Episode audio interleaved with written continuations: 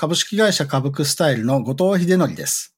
この番組ではエンジニアリングチームで起きている問題について技術、組織、ビジネスといった複数の観点で深掘りし、問題の正体へアプローチしていきます。今回のテーマは、セルフマネジメントと座禅と脳です。えー、まあちょっと聞き慣れない単語が並んでいる組み合わせなのかなと思いますが、まあ私自身実は結構思い入れのある、えー、キーワード軍だったりもするので、まあいろいろ僕自身の、まあちょっと恥ずかしいかなと思うようなエピソードも交えながら、えー、お話ししていきますので、聞いていただけると幸いです。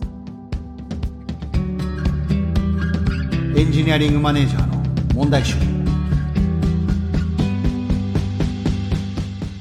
ここ最近何度か学びとか、まあ本の紹介とか、まあそういうのを続けてきておりまして、まあ実は今回も少し本に触れたいなと思ってるんですが、まあそれとは少し別にですね、あの、まあよりこ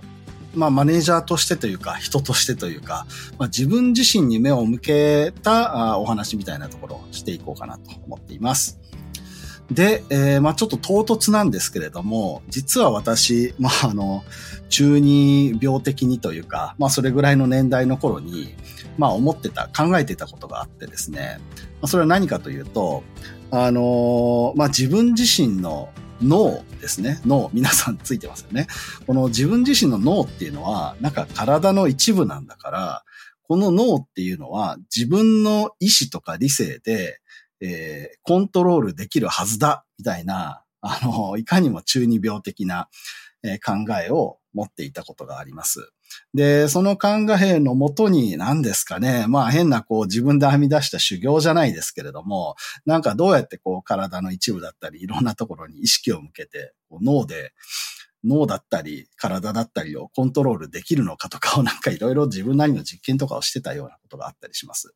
まあその辺がですね、まあなんかそれが役に立ってるとかでもないんですけれども、まあ最近、あの、なんですかね、大人になってから学んだりした、こう、マネージメントだったりだとか、あの、マインドフルネスとかですね。まあそういうところとかになんか繋がってる部分もあるのかなと思ったりしています。で、今日紹介したい、えー、まず本なんですけれども、えー、タイトルはですね、えー、ドラッカースクールのセルフマネジメント教室という本でして、これ著者はジェレミー・ハンターという方の本です。で、これ比較的新しい本で、いつだったかな？まあ日本だと2020年に、えー、発行されている本になります。で、まあ、あの、セルフマネジメントっていうものを題材にしておりまして、まあ、とはいえ、あのタイトルに言うとドラッカーというのが、まあ、入ってるところからもわかるように、まあ、そのマネジメント系の本でもあるわけです。で、実はそのドラッカーさんがですね、あの、まあ、もろもろいろんな、まあ、企業や組織のマネジメントについて、えー、いろんなことを言われている方ですが、まあ、その方がですね、その、まあ、マネージャーたるもの、えチームや組織や、まあ、そういったものをマネージメントする以前に、まあ、自分自身をマネージせよというか、あの、自分自身がマネージャーとして、その、より良い状態であることが、まあ、ひいては、あの、チーム、組織だったり、まあ、そのより大きなものをマネジメントできうるというところにつながるというところで、えー、結構その、自分自身をマネジメントし、することが大事なんだよと言われているところから、まあ、この、あの、セルフマネジメントがこう出発しているというところがあったりします。で、本の内容なんですが、まあ、その、できれば買って読んでいただきたいと思っておりますけれども、まあ、簡単に紹介すると、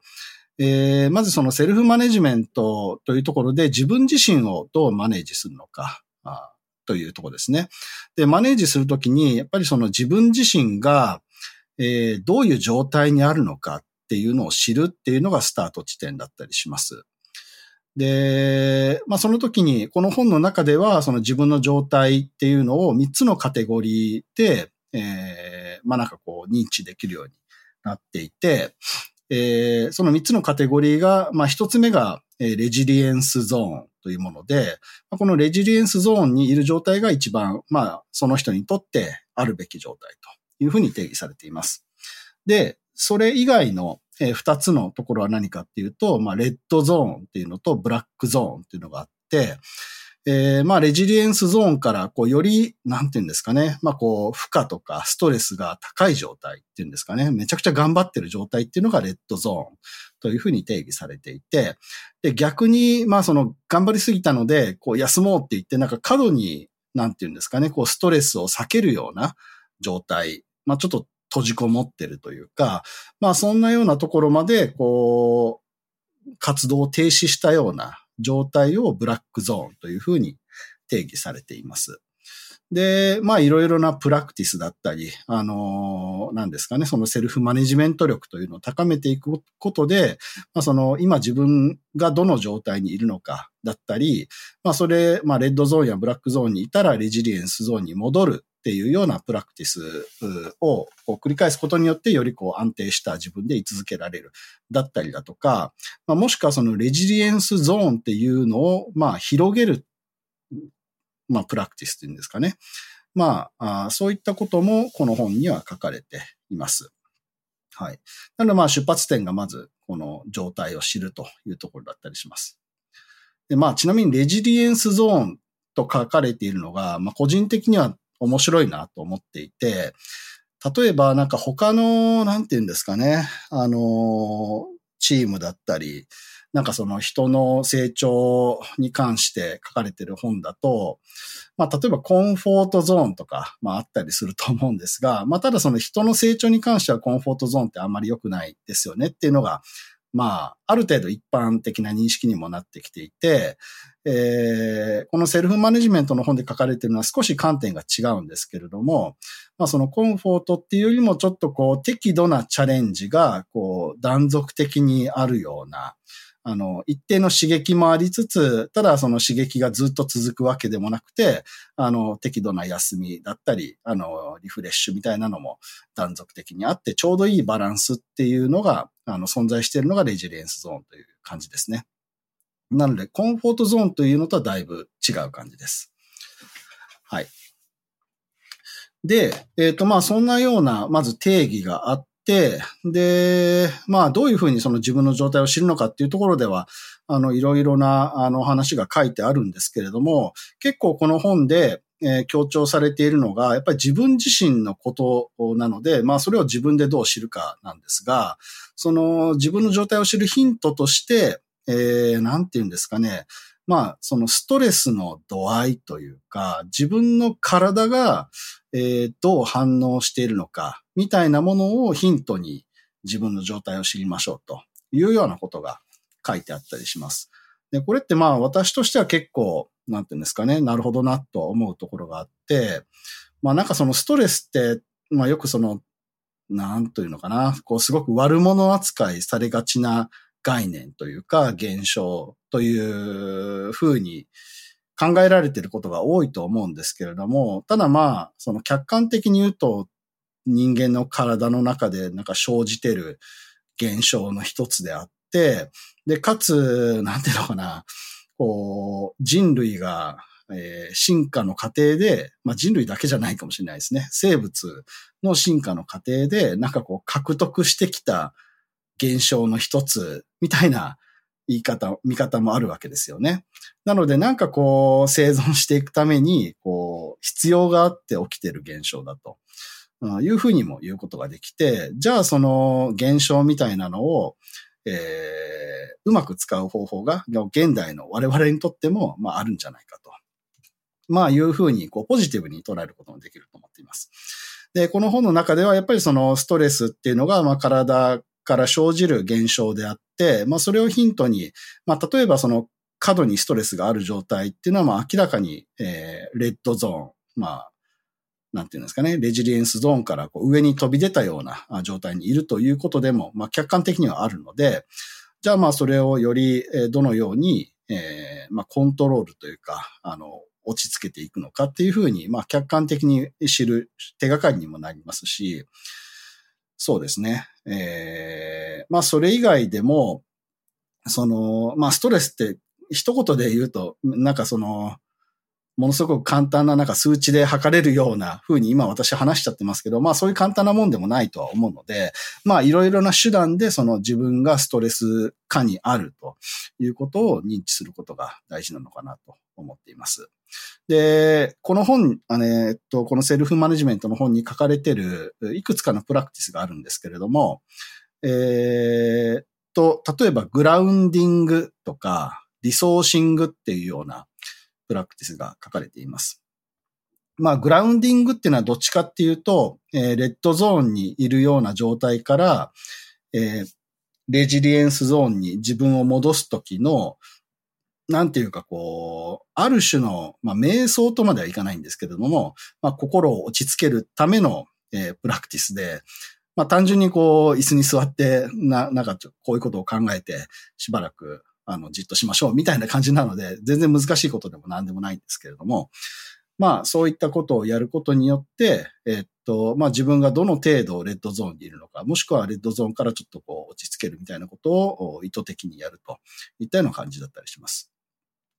で、リソーシングっていうところは、まあ、その、グラウンディングとは別に、その、なんて言うんですかね。自分が本来ありたい姿だとか、えー、自分がより良い状態にあるときに、なんかこう、どんな、なんですかね。えー、どんなことをする人であるのかとか、なんかそういうのを思い出すきっかけだったりだとか、えー、そういう、う なんていうんですかね。まあリソースなのでその材料みたいな感じなんだけれども、まあ具体的にはここは例えば、あの、その人にとって大事な、まあ、家族だったり、なんかペットだったりだとか、まあ、そういう、あの、自分自身のありたい姿を思い出す、そのきっかけみたいなものをちゃんとこう集めておいて、カードに書いて、まあ、なんか自分がレッドゾーンとかブラックゾーンにいるときに、えー、そのカードを見て、あ、自分ってこういう風だったんだよなっていうのを、あの、思い出すきっかけにしましょうみたいなやつだったりします。まあ、例えば僕だったら、あの、結構ですね、あの、岐阜の、あの、家にいる犬だとかが、あの、自分を元気づけてくれるパートナーだったりするので、まあ、その犬の名前とかを、まあ、このリソースの一部として認識していたりだとか、まあ、それ以外にもいくつか、その自分が調子がいい時にこんなことができるんだよねっていうような、あの、例えば座禅をしたり私はするんですけども、まあ、座禅ができるとか、あの、そういうものを、えリソースとして、え認識していたりします。まあ、そんなような、あの、プラクティスというか、あの、なんですかね、道具というか、いうものが紹介されていたりします。で、あと最後に、えー、っと、まあそういったこう一連のアクティビティを通して自分の状態を知った上で、まあ、より、こう、レジリエンスの状態に居続けたりだとか、まあ、その、その瞬間瞬間でのレッドゾーンなのか、レジリエンスゾーンなのか、みたいな話とは別に、まあ、ある程度、こう、時間軸を取った中で、まあ、その過去、現在、未来みたいな中で、あの、より未来に、えー、自分がありたい状態になるためには、なんか過去の時点のどんな、えー、アクションを改善すべきなのかとか、まあそういったところをこうワークシートみたいなものを通して、えー、きちんとこう、なんですかね、探り当てていって、より良い結果にたどり着くには、じゃあ、本当はどうしたらよかったのかとか、まあそういった振り返り的なことをやる、ツールっていうのも用意されていて、それがまあ、この本では IR マップ、えー、 intention result map の略なんですけれども、まあ、というものが用意されていたりします。はい。まあ、という感じで、まあ、あの、ぜひ興味を持った方はこの本買って読んでみていただけたらと思っていますし、この著者のジェレミー・ハンターさんだったり、あと、まあ、あの、翻訳していらっしゃる稲垣さんという方が、ジェレミーさんと一緒に、あの、ワークショップとかを開催されていたりするので、まあ、そちらの方も、あの、気になる方はチェックしてみるといいんではないのかなと思っています。実は私も一度、あの、トライアルで開催されたジェレミーさんのワークショップに参加したことがあって、まあ、あの、オンラインで開催されたものだったんですけれども、なんか、あの、すごく、なんていうんですかね、まあ、穏やかな時間っていうか、まあ、そういう自分自身のいろいろなことに気づかされるような、あの、ワークショップだったりしたので、とてもいい体験でした。はい、おすすめします。えー、まあそういったそのセルフマネジメントっていうものがありつつ、まあ私自身、えー、どんなことやってるのっていうところを今日は話してみたいなと思っていまして、特にその、まあ自分自身の状態に気づくだったりだとか、まあそのより、えー、レジリエンスゾーンに、まあ戻っていったりだとか、まあレジリエンスゾーンの中で、えー、居続けるだとかっていう時に、まあ、そ、それを最初から狙ってやってたわけではないんですけれども、えそこに関連するようなあことかなと思っていくつかお話しします。で、まず最初に挙げたいのが、まあ、意外と私、座禅っていうものを、えー、やっていたりします。まあ、あの、聞いてくださってる皆さんの中にも、あの、座禅のプロのような方がもしかしたらいらっしゃるかもしれませんが、あの、まあ私もある時から、あの、やってみようと思って始めて、えー、たまに今でもやってたりします。で、何ですかね。あの、まず座禅、まあ私がやってる座禅って、まあ、あくまで素人がやってる程度の座禅ではあるんですが、まあ、なんですけれども、なんかこう、私的にはですね、意外とこう、なんか瞑想状態みたいなところに入れてるのかなっていう感覚は持っていて、で、その瞑想状態みたいなものが結構こう自分自身のなんか脳の中をこう掃除してくれるというか、すごく、その座禅をした後に、こう自分自身の、まあ特にやっぱり脳ですね、頭がスッキリした状態になるっていう体験を何度もしているので、まあ、すごく、まあ大事だったり、まああの、何ですかね。あの、一定程度はできているのかなみたいに思っています。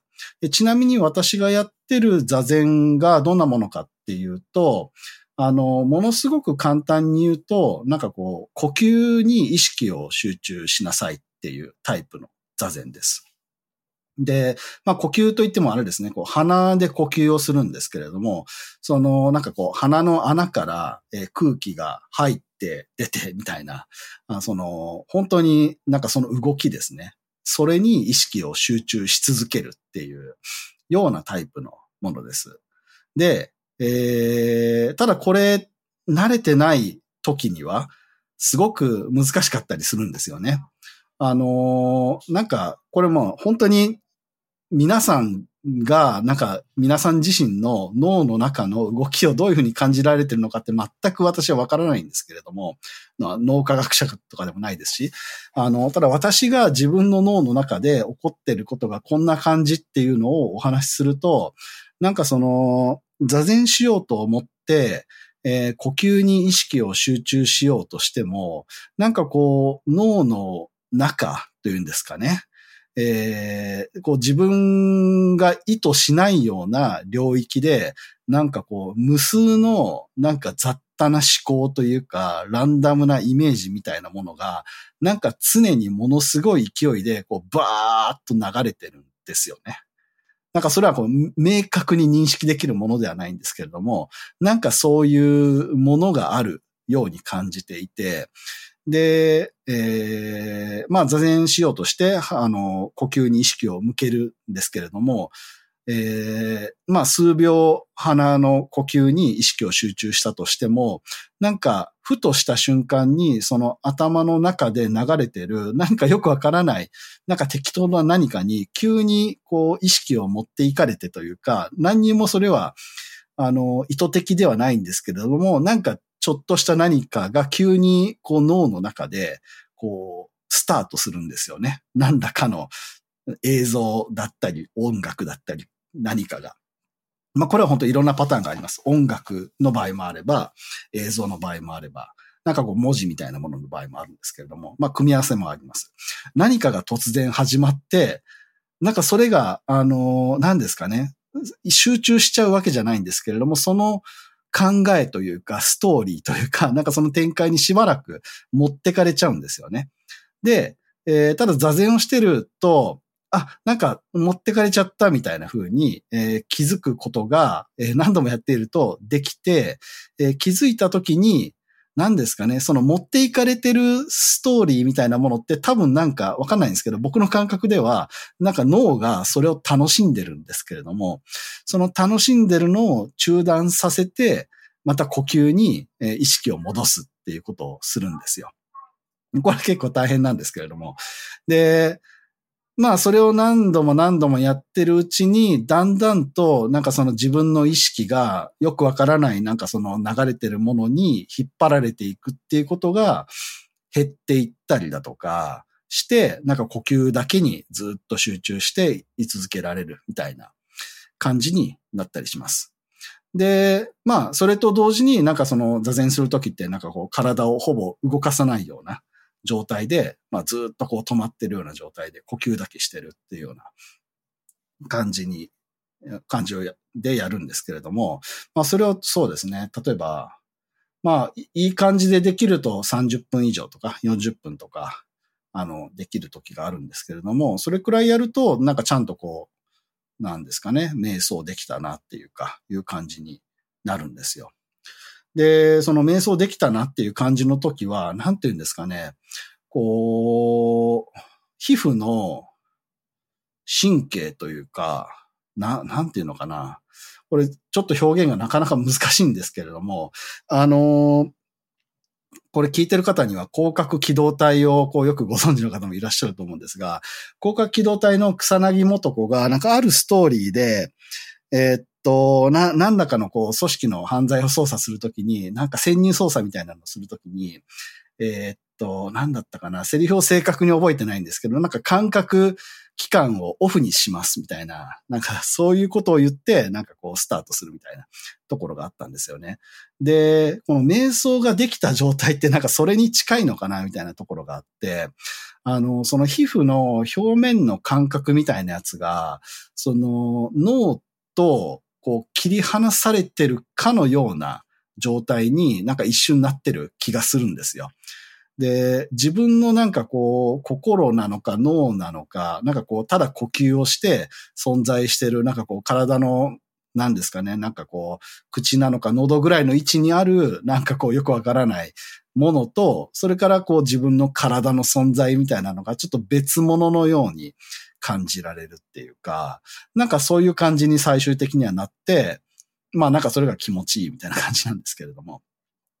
そういうところまで行ったりします。はい。まあ、この辺が一応まあ私が、あの、素人なりにやってる座禅だったりして、まあこれはこれで結構いいその集中力のトレーニングだったりもするのかなと思うので、まあそのセルフマネジメントとはちょっとそれますけれども、興味のある方はこういうのもやってみてもいいんじゃないかとは思っています。で、えー、セルフマネジメントに話を戻すとですね、まあこの座禅こうやってるっていうふうに話しておりますけれども、ただこれ、いつも、こう、いい感じで座禅ができるわけではないんですよ。これ、まあ、素人だからっていうところがあるかもしれませんが、あのー、まあ、私の経験的に、この、なんかこう、あれですね、えー、レッドゾーンみたいな、自分自身がなんかものすごくストレスを感じてるような状態。まあそういう時に本当は座禅をして落ち着きたいなって思うんですけれども、ほとんどの場合うまくできないんですよね。あの、もう、えー、呼吸に集中しようとしてももう簡単に意識が逸れてしまって戻れなかったりだとか、もうなんなら仕事のことをすぐ思い出してしまって、もうなんか座禅どころじゃなくなるというか、いう感じになったりするので、えー、座禅ができるかどうかっていうのは結構私にとっては、こう、今自分がどの状態にあるのかっていうのを知るシグナルの一つになっています。はい。で、まあ、これは別に、あの、万人にとって座禅がベストだっていうことを言いたいわけじゃなくて、まあ、いろんな、こう、日々の習慣だったりだとか、まあ、他のリラックスする何かだったりだとかを使って、ご自身の状態を知るっていうことは、あの、いくらでもあると思うので、まあ、そういう道具を、あの、まあ、今回の本で言えばリソースですね。として、あの、認識しておくと、まあ、一つその自分自身を気づくっていうような、あの、使い方もできるのかなと思っています。はい。で、ちなみになんかこの、やっぱりまあ、あの最初にお話したように、私なんかその自分の脳をコントロールするみたいな、その中二病的な思想があったので、よりなんかこういうところには興味があって、いろんなことを試しておりまして、で、まあ座禅はその一つでもあったんですが、それとは別にもう一つ今日なんか紹介したい、えー、エピソードがあって、それが、まあ何かというと、まあプログラマーの方、ソフトウェアエンジニアの方って、まあ、まあ他の仕事でも一緒かもしれないんですが、えー、まあ、脳を結構使うよねというか、まあ、集中力が結構必要だよねっていうのが、まあ、一般的な見られ方だったり、実際、あの、必要だなって思ってらっしゃる方も多いかなと思っています。で、まあ、これいつぐらいかな？まあ、20年ではないですけど、2000年半ばぐらいですかね。あのー、多分今かなり有名になった、まあ、当時も有名だったんですが、えー、天才プログラマーののぼり大優さんという方、まあ、ご存知の方も多いと思うんですが、まあ、彼が書いたブログですかね、えー、に、えっと、なんていうタイトルだったかな。えー、論理的思考の放棄の具体的方法っていうタイトルの記事がありまして、まあ、ここに、まあ、彼自身のなんかこう、ゾーンに入るためのプラクティスみたいな話が書いてあるんですよ。まあ、これ、あの、ググって、あの、読んでみてほしいんですけれども、なんかこう、なんですかね、脳の中、頭の中で、えー、こうまあ、鉄球とか磁石を並べて、まあその鉄球が静止するような状態をこうイメージし続けるみたいな感じのことが書かれていてですね、まあこれ見たときにめちゃくちゃ面白いと思って僕も、えー、まあ結構、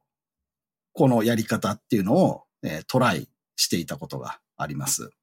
で、ただですね、なんか僕的にはこれは結構難しいなというふうに感じていました。なんかその、その鉄球とか磁石とか、何ですかね、その、頭の中にある画像的記憶を、えー、なんか読み出すっていうだけであれば、別に、そのなんか、こののぼりさんの記事に書いてある絵を思い出すだけであれば、それは簡単なんですけれども、ここで書かれてるのってそういうことではなくて、なんかこう、目をつむった時に、目の前にできる、なんかこう、グレーというか、まだらな空間に、えー、鉄球と磁石っていうのを、なんかうまく、こう、登場させて、で、それを、まあ、うまくこう、整列させるんですよね。で、鉄球がちゃんとこう、真ん中で静止してる状態っていうのを、イメージし続けるっていうことだと僕は解釈してるんですけれども、これがなかなかできない。で、まあ、鉄球がですね、なんかこう、僕のイメージする鉄球は、なんかこう、なんですかね、こう、大きさがブワブワブワブワ、震えちゃったりだとか、位置がこう、真ん中に固定されなくって、なんかこう、まあ、目つぶってても、目玉自体ってちょっとずつ動くじゃないですか。で、その目玉の動きに伴ってなんかその鉄球の位置もちょっとずつ動いちゃったりだとか、なんかそういうことが起こるんですよね。僕の中では。皆さんどうかわかんないですけども。で、あでもこれをやってると、まあ確かになんかもうこの行為自体にものすごく集中力を使うし、他のことを考えられないので、まあ確かに徐々にえー、なんかこう、脳が、えー、研ぎ澄まされていくというか、まあ、他は何も考えてない状態になっていくなと。まあ、ゾーンに入る準備みたいなのができるなという感覚は持ちました。ただこの イメージ自体はすごく僕には難しかったというのがあるので、まあ、ここも興味を持たれた方は、なんかこの、このイメージをするトレーニングっていうのをやってみていただきたいなと思っています。はい。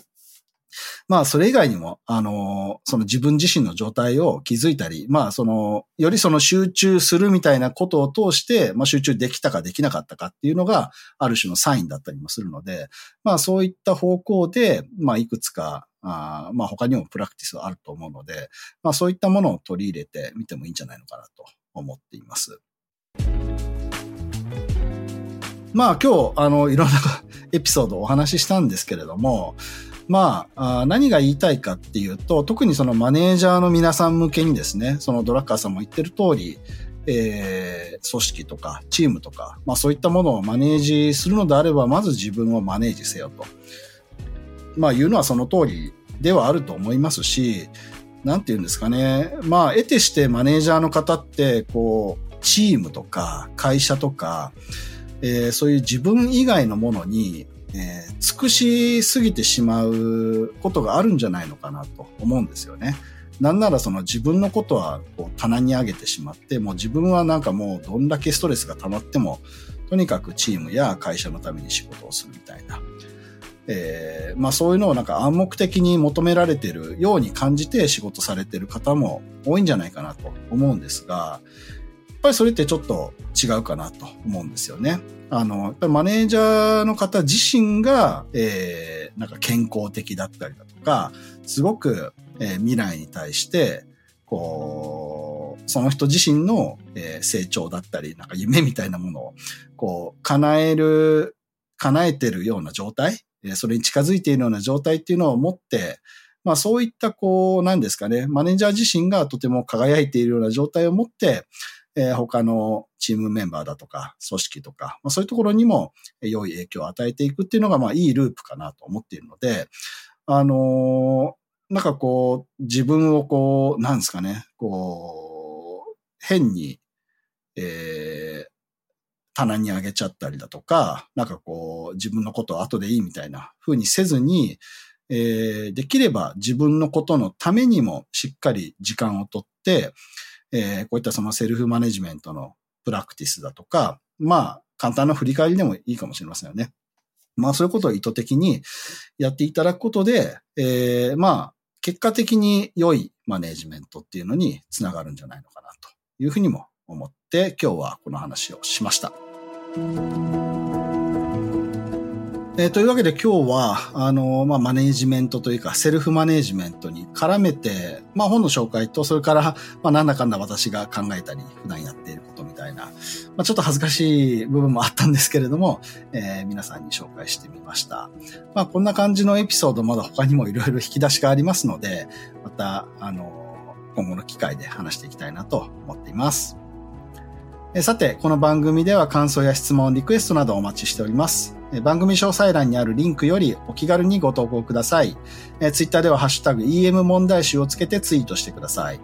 え EM はアルファベット、問題集は漢字でお願いします。えそして Apple Podcast や Spotify の Podcast ではレビューもできますので、えこちらにも感想を書いてもらえると嬉しいです。お相手は株式会社株クスタイル COO 兼 CTO の後藤秀則でした。